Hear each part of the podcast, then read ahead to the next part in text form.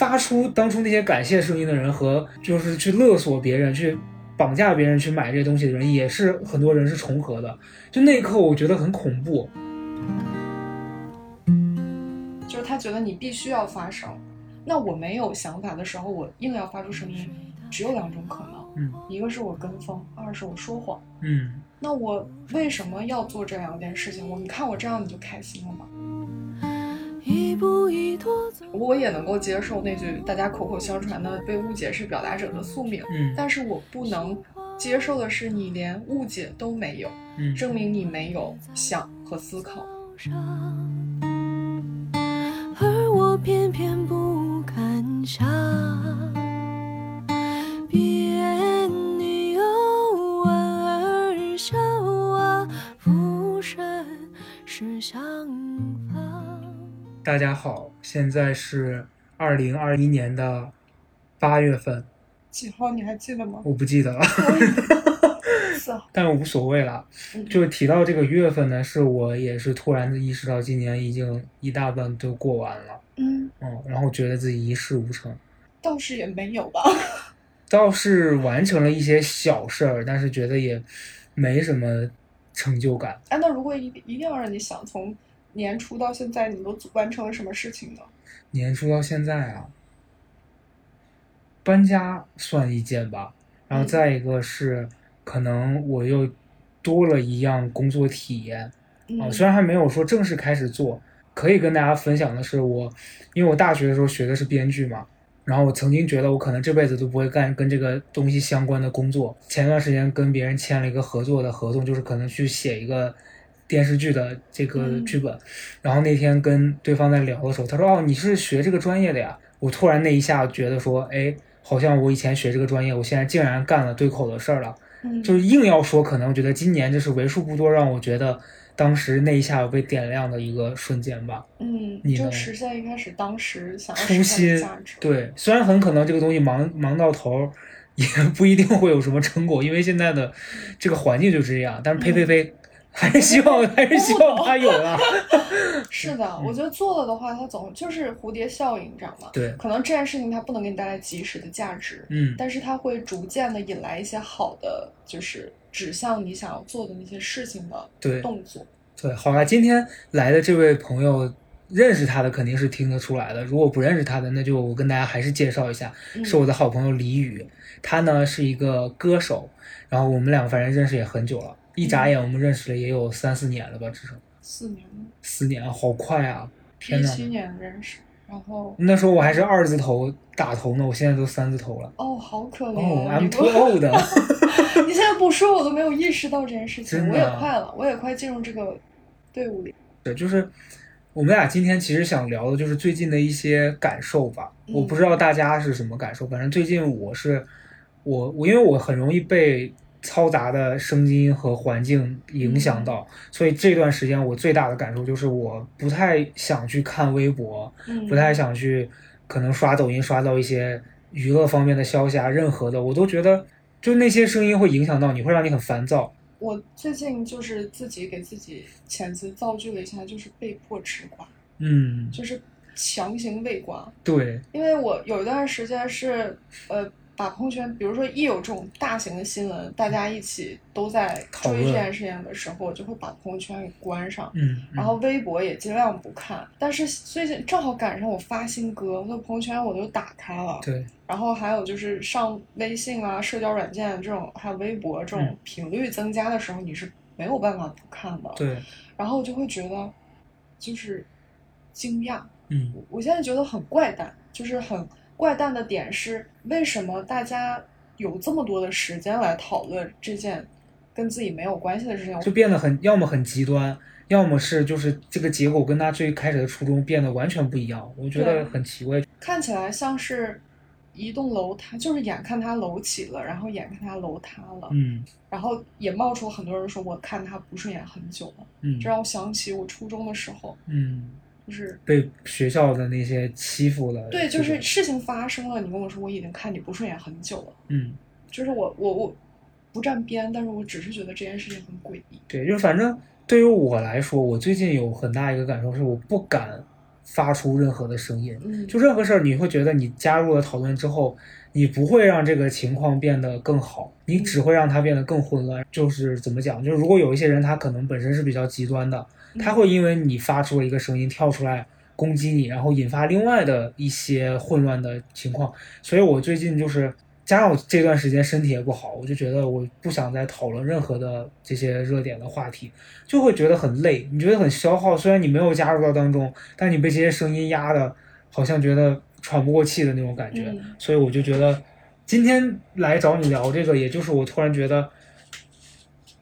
想想要找到一个解法，是在这种环境下，我们怎么能让自己别那么难受，就好过一点吧？我觉得我可以先提出一个困惑，嗯。就是我发现大家都很喜欢在事情来临的时候推翻自己在平时告诫自己的一些话，嗯。比如说你要保持独立思考，嗯，比如说你要三思然后再发言，对，或者是你不要让全世界只有这一种声音，这是大家平时经常会挂在嘴边的话吧，特别是这两年，就是这个时代就是又是多事之秋，嗯然后，但是，一到事情来临的时候，我发现这些就是说这些话的人跟发出这些声音的人，他是同一批人，对，这是这是我非常困惑的一件事情。而就是现在有一些作品啊，不管是电影啊，或者是文章，就是它在内容上都会传达出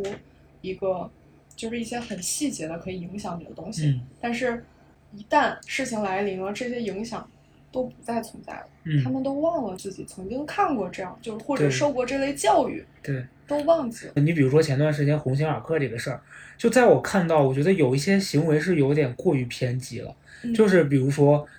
在遇到这种灾难，他作为一个企业，他能伸出援手这件事儿，本来是很值得大家觉得很感动。然后你也觉得，确实我我经过这个事儿，我有关注到这个品牌，我去看他们的衣服，我也觉得很好看。但这件事儿其实是我觉得你有这个能力，你有需要，你去购买他们的东西作为感谢或者作为一种回报都是好的。但它变成一种道德压力，变成说啊，你现在在这种时候他伸出援手你不买，你就不对，就变成了绑架，就是发出当初当初那些感谢声音的人和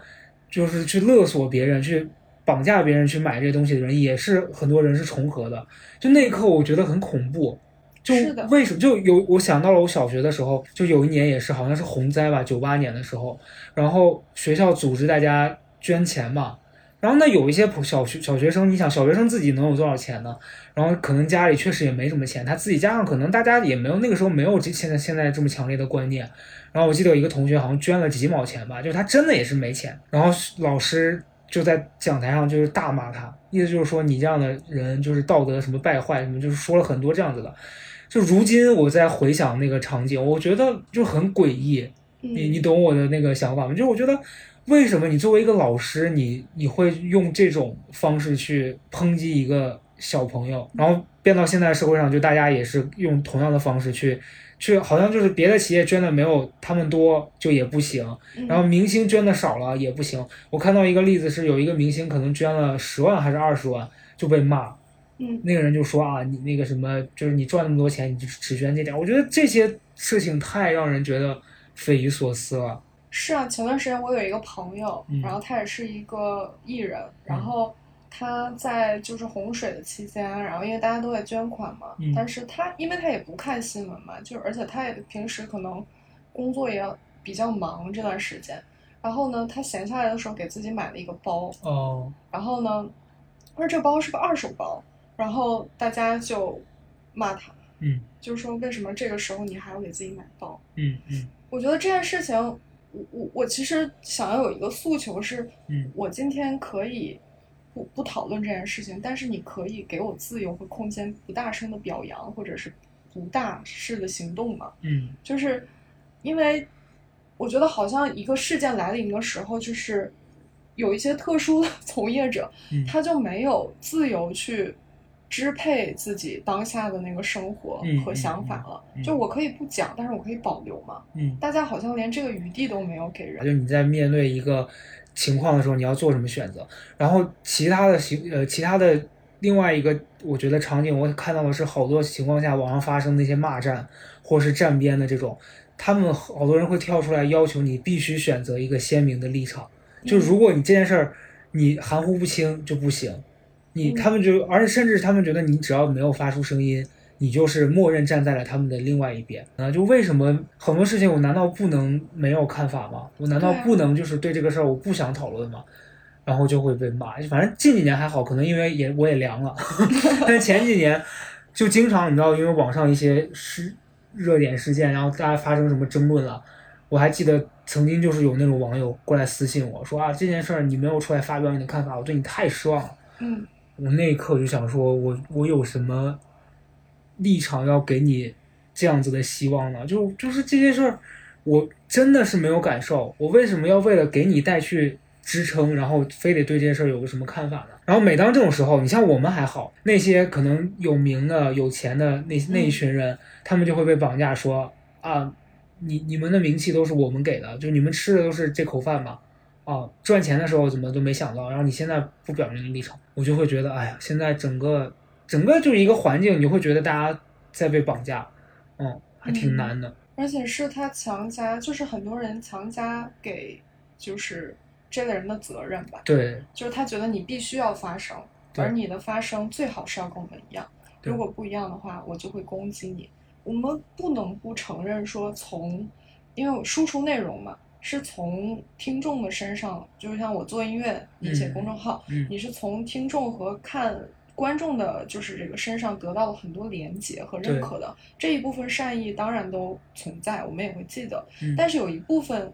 它为什么会让你感到失望？是你真的不能够理解为什么他今天要你一定发出声音，对在你没有，那我没有想法的时候，我硬要发出声音，只有两种可能，嗯一个是我跟风，二是我说谎。嗯，那我为什么要做这两件事情？我你看我这样你就开心了吗？就是因为现在这个发达的互联网，它就是大家在说互联网是有记忆的，然后这记忆就是我觉得不管是好的还是坏的，都会给你带来很多的影响。那如果你当时说的这个话是对现在的事情产生了不好影响的，那我觉得可能你确实，因为他毕竟是你说的，你就是承担了这句话带来的影响，就是你你必须得背负这这些东西带来的负面的东西。我会觉得，那确实可能，也许这是人生当中你要上的一课。就这样讲很很莫名其妙的正能量，但是确实是就但学费会不会太贵呢？是太贵了，所以我我我那天跟朋友在讲，我说我觉得我近一段时间发生了很多事儿，让我突然有一种自省，就是我觉得哪怕在我最飘的那几年，我也没有因为我自己当时的所谓的定位是一个骂人博主，或者是一个那种口无遮拦的人，嗯就在网上说很多很危言耸听的话，或者是一些为了证明自己不一样，然后就就博人眼球的那些。如果我当时真的是那样子，我觉得现在后果很可能不堪设想。就你不知道现在它会给你带来什么样的影响，嗯嗯，所以我觉得谨言慎行也可能是当代网民或者是任何一个普通人都要具备的基本的素素养吧。就你不能在网上乱说话，对因为你不知道这个东西哪一天会给你带来一个你无法想象的危害。对，嗯，一开始我们可能都可以把它总结为这可能是一个隐喻的时代，对，但是后来事情发生的时候，你会发现隐喻其实只要有人想要 置你于死地，那一刻来临，你就是腹背受敌，是的，就是，前后都不对。嗯因为我我们可能都没有经历过类似的事情，但是你肯定身边人都有嘛，嗯无论是最近啊还是之前，就是你会发现这件事情的严重性就是超出了我一开始接触这个行业的想象。嗯我没想到它会发展，因为一旦我们好像第一次讨论这件事情，因为一旦你在公众讨论这件事情，或者你希望大家冷静的时候，大家都觉得你为什么要站在道德制高点上来跟我讲这件事情？嗯但你就像一个拉，就是你就只是想要让大家冷静一下，这也不行，那我就不说了嘛。嗯他又不说，就是很像什么，你知道，很像以前大人吵架的时候，你在桌上拉架，嗯，一人给你一拳，对，对，就让你 就你做什么都不对，在这个情况下。也许你真的选择了一边去站，那个人瞬间会和你一起，但是你你们俩又有共同的敌人是对面，就你怎么样都不会好受。对啊，对，所以我觉得确实是挺难的。嗯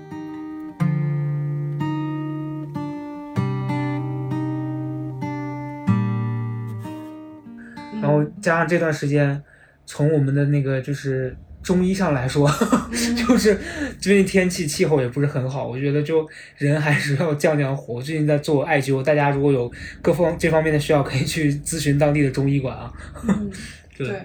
中医是一个，我也跟着宣传一下，中医确实 是个好东西，舒筋活络。对，因为这是我这这是题外话，就是跳出我们俩本来在讨论的事情。我这段时间身体特别不好，然后去看西医，去做所有的检查，指标正常。然后医生就说说你们这种年轻，嗯，又是男孩子什么的，就这些都很正常，不要有心理压力。但是我去看了中医之后，中医的反馈，我感觉我都要没了。你知道中医就这儿也不对，那也不行，肝儿也不好，肾也不行，然后就给我开了一堆药，这两天开始调理。我觉得有的时候挺神奇的，就是我我以前因为我对中医这件事儿，小时候就有一个特别难忘的体验。是那个时候早年间我去健身房，那时候完全没有那个注意个人卫生的概念，就老穿人家公公用的那个拖鞋。嗯然后有一次回来之后，脚上就长了一个像针眼一样的那个东西，就特别疼。嗯然后去看西医，他就让我做激光，说把它打掉。但做那个激光很疼的，你的那个脚你都没法走路。然后我当时刚入职了一个公司，嗯结果上班一天我就要请假去做这个，然后回来之后一周都不能走路。嗯然后做了一次之后，隔了一周，好不容易快好了，它又长出来了。嗯，我就很崩溃，就后来当时用百度贴吧，我就查这个东西怎么怎么搞，然后那个时候还没有小红书，年代过于久远，就看到有那种网友在分享自己去中医医院开的那个什么中药，然后说你要泡脚，什么定期要要泡三个月，然后我就真的坚持了三个月，后来有一天真的 unbelievable，就是我还记得那天就是洗完那个脚之后，我就开始把脚搬在面前看它有什么变化，然后就是那那个长出来的那些东西。它就像一个那个，就是你伤口结痂之后，那个痂掉下来之后，然后你那一块儿的那个皮肤就是完整如新哎。然后那一刻我就觉得哇哦牛逼那，它长生长的时候，你不会觉得有点痒是吗？没有任何感觉，就是它一开始是疼痛的嘛，然后你随着泡的时间越来越久，它就越来越感觉就淡了。然后后来那一天整个就大康复，然后我就觉得中医 YYDS，就那一刻 那一刻我想举着锦旗上街跑，我说太牛逼了。上街跑，你送给人家大夫，我也可以理解。你为什么要举个锦旗上街跑、啊？就是想表达，就是我对他的惊讶以及服，就是你知道叹为观止，我觉得太牛逼了，怎么会这么厉害？哦对，我最近也是有，就是通过身体受伤，也得来了一个人生小哲学。嗯，就是我觉得断舍离的重要，你知道吗？因为我前几天拌沙拉，然后切那个鸡胸肉，哦，我就那个刀太快了，因为我刚搬完家，我舅家那个刀就很钝，所以我就可能没有意识到锋利的这个严重性。嗯结果我切的时候把自己你看切掉了一块肉，我天刚才跟你说了嘛，对吧？然后结果那块肉我就扔了，就是因为他们都建议我说你你把自己切掉的那一块儿那块肉给扔了然后他说他们建议说你要是想让它好的快一点，你就给它贴上。嗯，然后可能去医院缝个针呀、或者什么的，我就坚决的不要了。人家现在就缺个脚，嗯但是我这这个手弹琴，所以它也是已经惨不忍睹了，所以哦我已经不想要去挽救它的整个观感了，然后就给它扔掉了。我就发现它一点儿都没有发炎，嗯也不疼，嗯它只是止血止不住。然后它断掉了之后，我就开始狂止血，就包的很厚。第二天拿下来，它一开始是就是要风干嘛，嗯然后风干了之后，它就开始结痂，然后底下就长新肉，把旧的顶出来，顶出来之后那一层痂就掉了。嗯，我就觉得就是我的生活也是这样的。但是还是要提醒大家，有遇到这种情况最好去就医啊，不要，对，就是不要像我这么虎。对你确实有点虎了，对，就是你，还有就是最好的状况是你不要让自己到这一步，对，就是不要把刀磨的那么快，对，注意一些。然后我就发现你。如果我当时给它放回去了，我想要补救的话，它肯定还是要经历发炎呀、嗯胀痛啊，也可能还要打破伤风什么。对。暴力思维有的时候会带来很多好的对，其其实你不觉得吗？就是生活里面很多这些发生这些小事情，会让你突然意识到好多感受是平常别人给你讲道理你听听不进去的，嗯然后自己经历了才知道。嗯因为我这两天看中医嘛，然后我就突然想到，呃，因为我小时候把胆囊切了。所以就就在中医来说，可能就是胆囊象征是那个医生举了个例子说，就是是像早晨四五点钟的时候那个太阳，它代表你身体里面就阴阳，中医讲究阴阳调和。嗯但你缺了这个阳气的这个东西，你身体就会比较虚，比较阴。然后如果你在在吃喝上面不太注意，你的身体会越来越失去这个平衡。嗯然后我今年过年回家的时候，我当时在家嘛，我早上就点那个咖啡，就点冰美式，点到家里面，我就在那喝。我姑就过来骂我，我姑就说你这样喝身体会越喝越坏，就对身体特别不好。嗯，我就觉得你懂什么呀？就是有有那种心态。结果医生昨天医生一说，我就跟他聊，医生说你喝那个就是不好呀。说医生说的话就很有就是。他说的话跟我姑说的其实是一模一样的，但我我昨天那一刻我突然好内疚啊！我说天呐，就是为什么家人说的话你听不进去，然后非得到你遇到的事儿了，然后医生告诉你，你才你就是贱啊！就是贱啊，真的是贱。所以就大家一定不要作死，对，要爱护自己的身体，不要。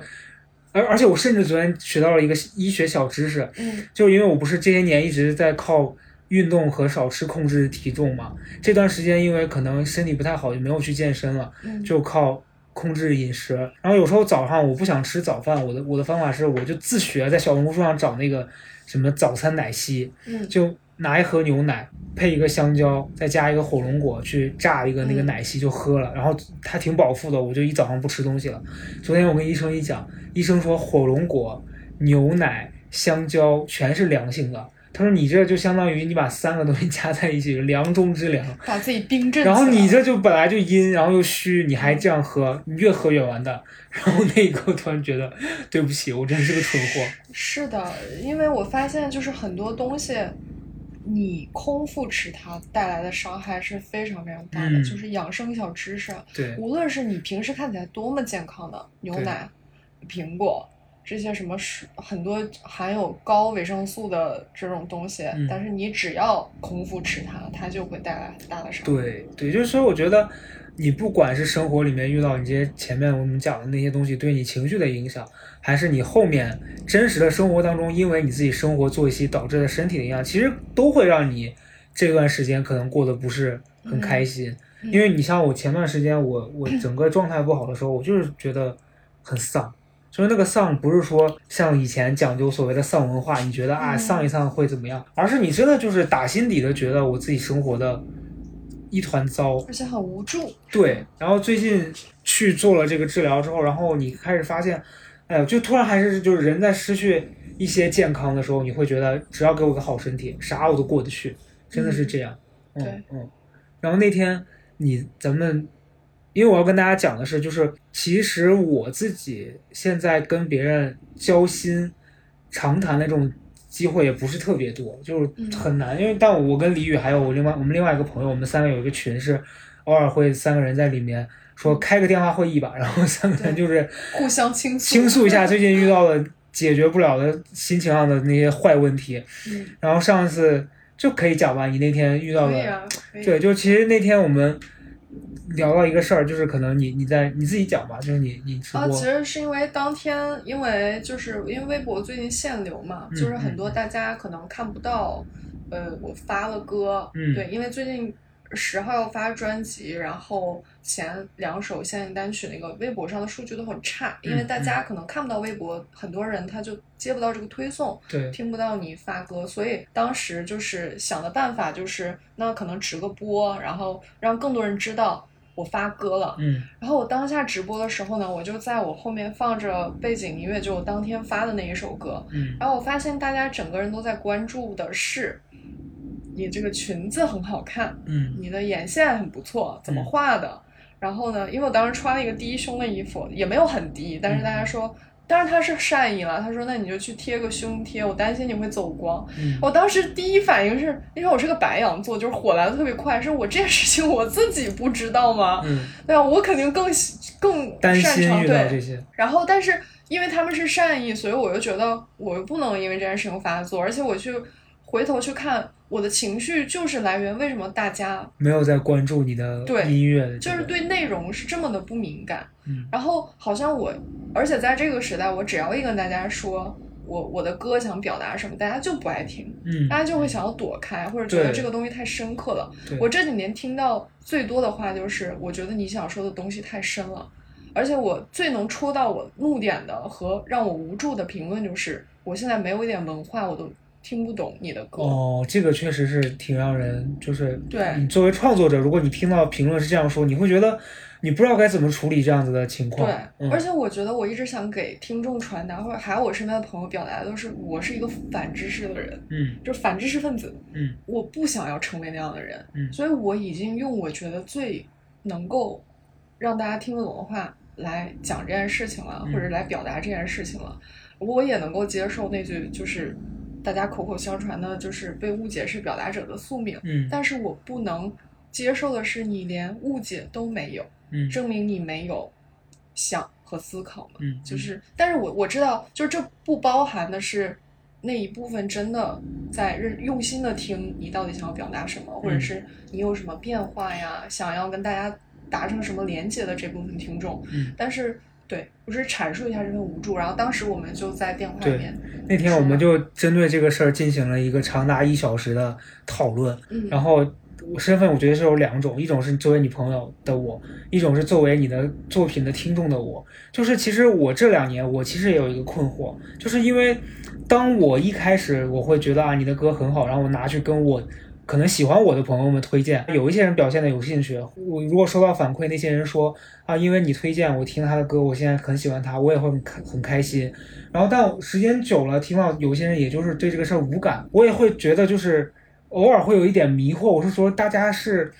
不喜欢这样的东西，是到底是这个东西真的当他们觉得不好，还是就是有什么问题吗？我偶尔也会有这样子的困惑。但后来前两年，我觉得我遭遇的最大的一个疑问啊，就是你像吴亦凡在这次这个出事儿之前，我一直以来我就觉得他唱歌好难听，因为就是以前也是确实是不想给自己惹麻烦，但是就我们朋友之间，经常他不是就是那个什么 auto tone 嘛，就拿那个电音一直啥都电音的那种。嗯然后之前我们自己朋友之间可能开玩笑就会说，就是说。嗯，说他拿拿电音这个事儿开玩笑，因为他的粉丝量很大，然后因为他背后可能有很多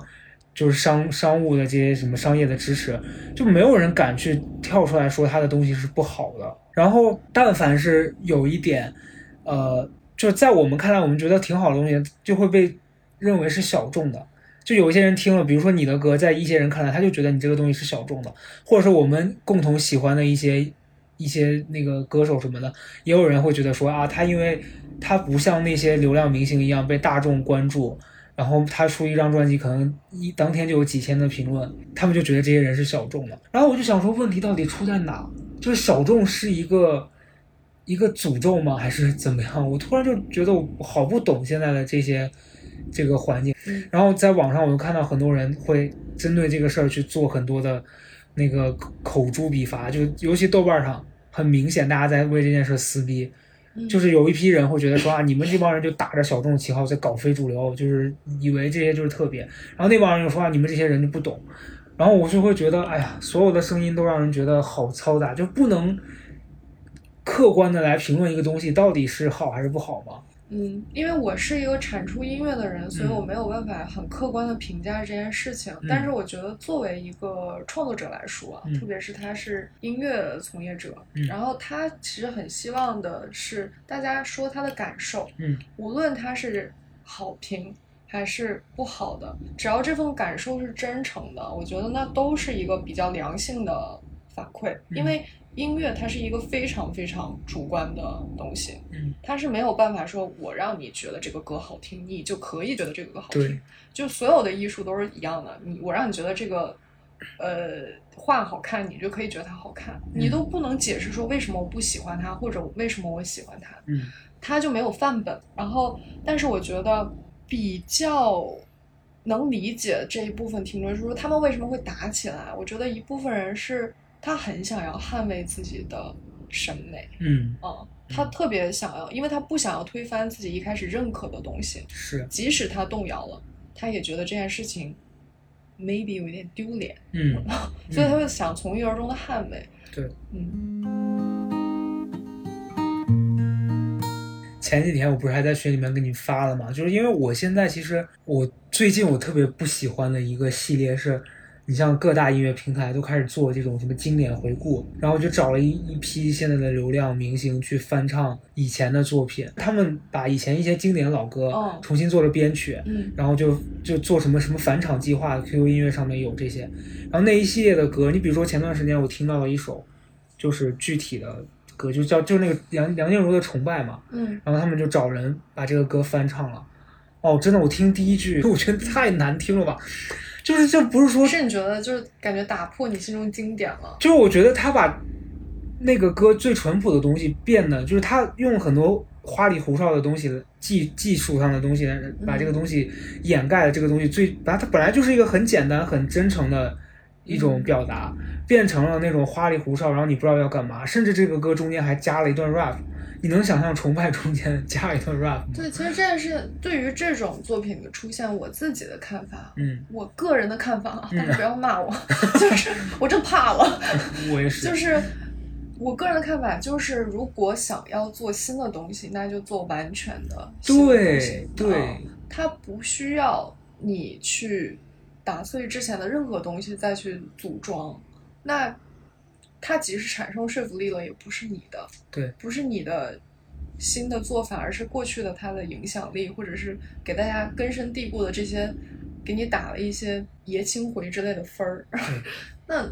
很没有什么。我觉得这就很像前几年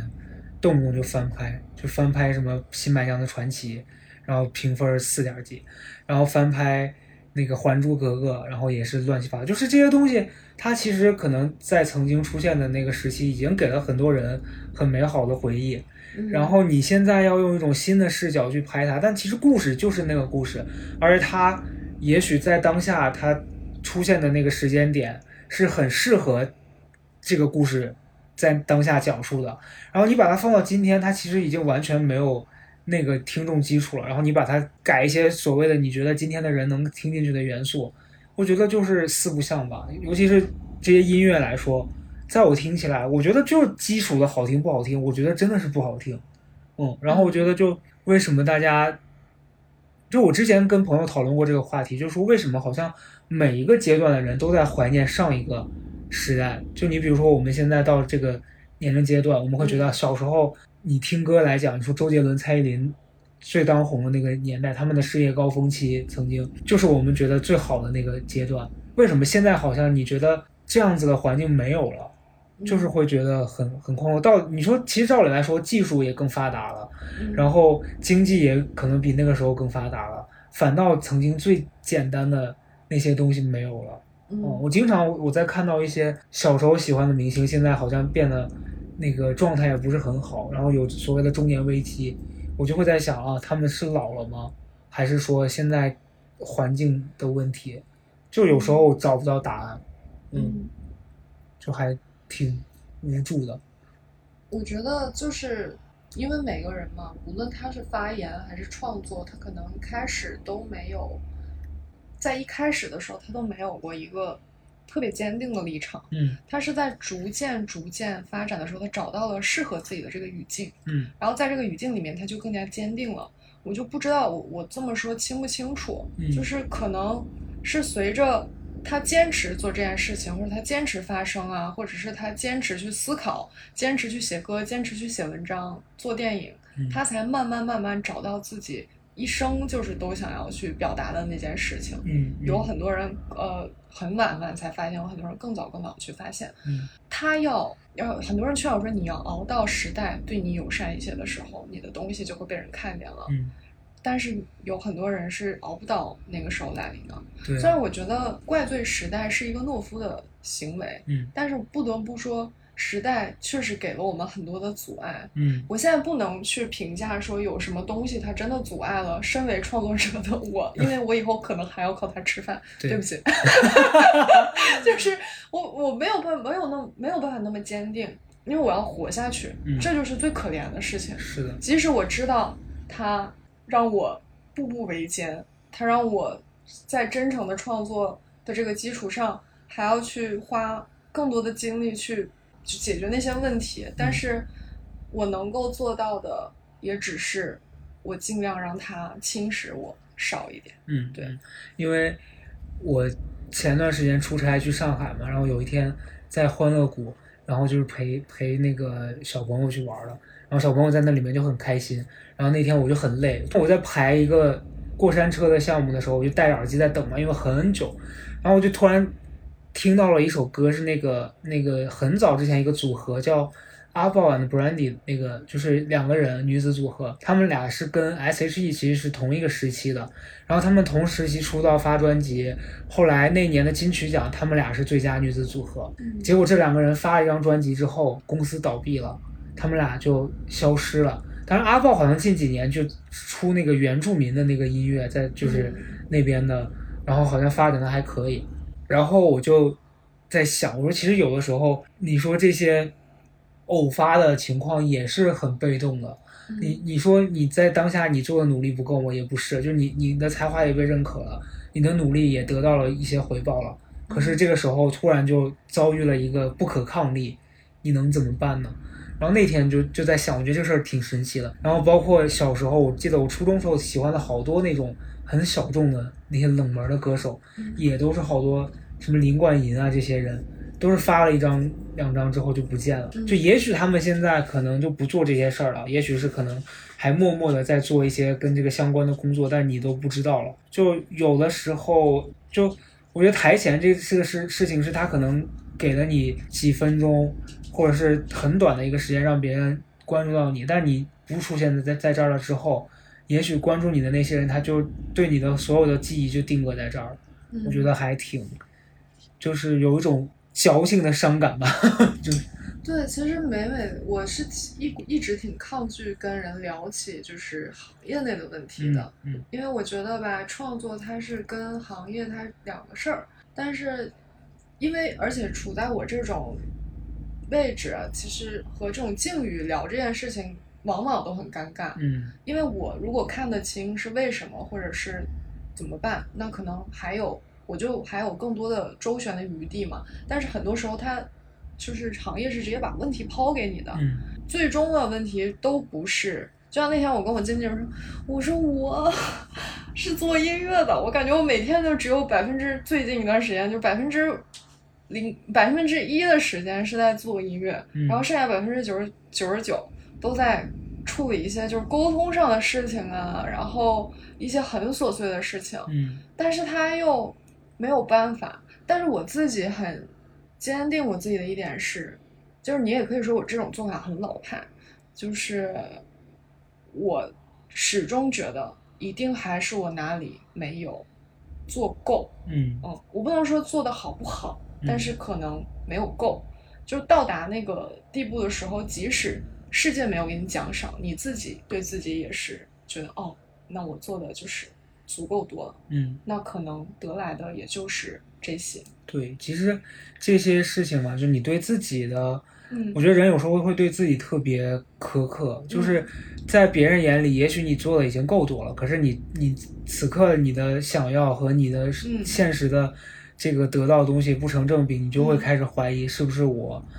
不够，OK，开始去逼自己。但我近一段时间一直在想，我我那天跟跟老周在聊。就是我们俩就对事业上很多的事情会有一些困惑。他最近因为他的工作也也就是特别焦虑。然后你想他们他们因为现在这个大家其实可以知道，就老朱他们在做一个喜剧的节目，马上就要本来月底可能要录制了。然后最近这段时间这个疫情也许又会有影响。他因为这个事儿，然后因为本身可能节目一些推进，他就就很焦虑。我们俩就聊到说在工作当中。被认可的这件事儿，我说，我觉得我作为你身边的人，我觉得你身上有一个特别大的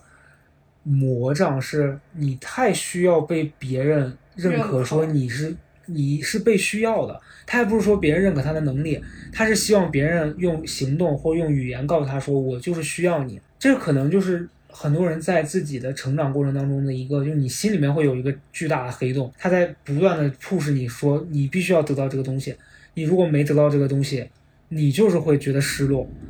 然后我就跟他讲，我说：“那你说工作这件事儿，你难道就要为了别人一句认可，把自己逼到一个无法喘息的地步吗？”他说：“我可能也不是这样，但是我就是没办法放过自己。”嗯，然后就回来之后着急上火，满脸起大包。然后满身起那火疖子。我说哎呀，就是我说我看着你这样，我也觉得就为什么要把自己逼成这样子呢？但后来有一天我俩在聊的时候，我就突然想到，我说其实我我又何尝不是呢？就你在劝别人的时候，你用一套话术去想要说服人家，结果你自己也一样的。我说当我自己以前为了去上节目什么，把自己折磨的也是够呛，我也没有听过谁的劝，就。之前我说，可能就你为了那个台上的那个三五分钟，你也许花费了一年或者是更久的时间，你不断在为这个事儿准备，可是结果那个事情给你的反馈是，你失败了。那在别人眼里，你就是失败的。就很多事情是，你为了这事儿付出很多，但结果无论好坏，你就必须承担，就是变成了一个很真实又不得不面对的一个现状。就是哎，还是我觉得，就是每当想到这儿，我就觉得。咱们前面讲的那些无数的事情，你都能理解。就每个人都会有自己的那个执念，嗯，然后你你也许在追求被别人认可的过程当中，也许是你就是觉得你这个东西是非常需要你捍卫的。如果你不这样，你就没法过自己那一关。也许所所谓的我们看到的那那些网络上很极端的人，他们就是没有别的事情，他们捍卫的此刻的这个观点就是他们要守护的这个事儿，所以就一切就都变得又。你觉得是合理的，但但你也觉得很痛苦。嗯，他也可能觉得这是他嗯莫名其妙的责任感吧。对，所以确实是挺难的。我这段时间就经常会觉得啥也不想做，就包括连播客我都不想录。我觉得内容产出者可能有一个很大的问题是，他的工作跟生活很难分开。嗯，就是好像说。我的那个机制是打开的，然后我总觉得生活中有什么东西我都在吸收，嗯，然后你也可能随时随地都在构想，对，对吧？但是我现在在练就自己的就是尽量的，嗯，我不知道这个方法是不是用老周，就是可能我必须要练就自己，把自己从那个机机制里摘出来的能力，嗯不然我是没有办法专心的享受生活当中每一个很小很小的瞬间的，对。就我的就是现在那个经纪人姐姐，我觉得她教她那天跟我讲，我觉得还挺对的。说当你真的走到现实的生活的时候，你远离网络那那一瞬间，你会觉得原来生活中戾气是很少的。对，只有在网络中，他们非常的就是锋芒毕露。对，嗯，昨晚上也是刷到了一个朋友圈，那个他是说微博不是全世界。然后我就觉得，哎，其实是这样，就这个道理，无数次大家强调，然后很快可能你又忘记了，你就自己要去找这个东西，然后让自己觉得很烦躁、很生气。然后包括我我自己的那个微信的那个粉丝群里面，然后会有很多网友在里面为了很多事情争吵啊什么的，我会觉得。以前会想跳出来去阻止，后来你会觉得算了吧，那自然规律可能就这样，就大家去吵，也许他在这个争吵过程中他会获得自己想要的东西，那就 OK 了。所以我最近觉得我唯一能给大家的建议是，如果你们也因为这些事情变得很烦躁，然后很不知道该怎么办，那就关掉手机去做做别的。嗯，我这段行动起来。对我这段时间。有时候我我我我我们俩现在在我的这个书房里面在录这一期播客，我有时候就是会把手机放在客厅，然后我就进书房里面看书或工作。然后这段时间你不管手机响不响，你不看就好了呀。就其实真的有要紧的事儿，就是说说就是我觉得都不是说打给你，是你真的有要紧到你一秒钟都不能离开这个手机吗？什么事儿那么急啊？其实没有的，嗯，大部分时间你都是你错过个。两三个小时，甚至四五个小时，也不会有什么要求，就是顶破天的事来找你的。嗯嗯，这有一个实验嘛，你知道吗？嗯嗯，就是当你在检验自己是不是真的喜欢这件事情的时候，你手里就拿一个水果，嗯，然后呢，那一个很好吃的水，那个水果叫什么我忘记了，嗯，然后你咬它一口，如果你还能看得去这本书，就证明这本书真的很吸引你。嗯，说白了，就是你当下做的这件事情，可能没有胜过手机带给你的。就是那个那份消那那个消息给你带来的好奇，对，所以他就转移你注意力。但如果你真的看进去了，你会发现你你做很多事情的时候，比如特别忙今天，然后活得很有激情，你根本无暇看手机。对，而且就是手机这个事儿吧，我我我记得那段时间，感觉就是以前刷抖音会觉得很快乐，上面有一些傻不拉几的东西，你也看着很开心。我最近刷刷一刷，我会觉得好无趣啊，就是它推这个算法推给你的东西全都是一样的。嗯，就是逐渐失去乐趣，所以我现在也没那么爱刷，除非说我现在看书干嘛了，我就特别烦了，我想打一会儿游戏，我可能会拿过来。嗯剩下的时间我就尽量说，希望手机还是能远离我的生活，这样也许我也能更多专注在自己想做的事情上。嗯嗯因为抖音就是会让你被迫的吃掉一些快速的那些，比如说你不小心你就刷到一个电影解说，那你说这个电影你是看还是不看？对，对？吧？就是大家尽量吧。所以其实就是微博嫌烦可以不看，就是八卦、吃瓜这些东西，也不是说非得要看的。嗯，就如果你因为工作需要被迫消化了，那你那你就想办法化解吧对，。想办法。没有这些需求的，就不要自己去找难受。然后，然后抖音这些东西就是尽量少刷。是的，主要今天还是想跟大家聊一聊，就是这些东西主要是我们甚至没说观点，只说这些东西带给我们的感受。嗯嗯，然后还有就是，很重要的是，大家一定要照顾好自己的身体，是因为身体确实会给你的情绪带来很大的影响。对，嗯，对，然后在这个基础上去广泛的享受一下自己的生活，就是当下真实的生活，然后不要把自己囚禁在这些社交媒体对啊，还有就是时代给你输出的这个硬硬文化。对我可我可以这么说，自可以己随便组词，硬文化太硬了，可能会重伤的。对，然后我昨天就在抖音上刷到了一家，就是一个一个在农村山里面的一个一家人，然后他当时拍的就是那个那个阿姨拿了一一个早餐还是什么，就端了一份饭，然后从那个屋里面走出去，然后一打开，外面是那种蓝天白云，然后大山很高，然后我当时觉得哇好美啊，然后一开评论底下说。小心安全，别掉下去了。就是你知道，就觉得很扫兴。我你会发现人还特别贱，你干嘛要点开那个评论对，所以我就说，你你知道，包括这跟现实生活中的环情况也很像，嗯就是好不容易你觉得近段时间也许有空闲，你假如说没有任何的限制，你可以走走看看，然后最近又因为疫情什么的，大家也许又生活被迫嗯，被打乱了，所以就是珍惜自己的生活，如果真的有机会了，就是等一等，还是可以。迎来一些你想要的，就是美好的瞬间吧，嗯我只能这样说了。嗯，是，先想想这段生活到底还要给我们带来什么样的课题，先嗯把它解答吧。嗯然后最后就是还是给你打一下歌吧，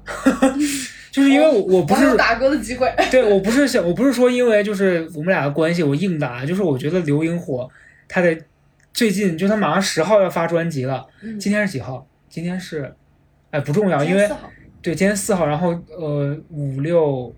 我们我们的这期播播客应该是七号会上。哦，然后呢，那大概就是还有三天的时间，大家可以听到他整张专辑。但是现在其实是可以去网上听到里面的两首歌，其实应该有三首歌都在网上了吧？嗯长溪，嗯，然后剩下的十首还是多少？十一首？还剩下九首。呃，整张专辑一共有十一首，然后嗯现在已经有两首了，然后十号会上整专。嗯，然后现在大家，我可以推荐大家去听一下这首歌，叫《流萤火》。反正我这两天是一直在听，对，哦我就已经被这首歌洗脑了。反正就是我觉得很打动我吧，我也不说一些花里胡哨的介绍词，大家可以去听一下吧。我也不知道有没有版权，有版权导演可以加一下，没有的话就大家是有的，应该是有的，大家就劳累去那个 QQ 音乐或网易啊什么的搜一下，嗯，，对。然后最后就祝大家生活愉快。生活愉快，马上就是那个要七夕了，嗯 祝大家七夕愉快的提前。希望大家一定要挺过啊，挺过有情人终成眷属 好了，那就这样吧，今天就这样，拜拜拜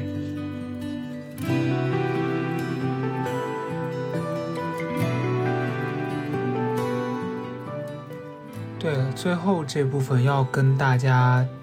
提供一个小小的福利，姜思达首次个人艺术展《爱我》正在 X 美术馆展出，展览八月十五日闭幕。有兴趣的，并且可以去北京看展的听众朋友们，可以在小宇宙 APP 的评论区留言，我们会在八月九号从中抽出两位，赠送展览门票各一张。也提醒大家注意防护。最安全、最妥帖是沉默，会拥抱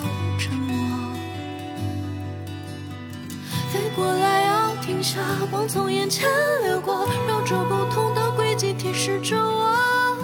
我在梦里醒着，像彩云朵走着，记起某一次掉落拯救过我。只要现在看见，当作没有明天，一簇浪漫流萤火照亮我。我离开我身体，漂浮看这一切，才原来真的属于某一刻，而不是。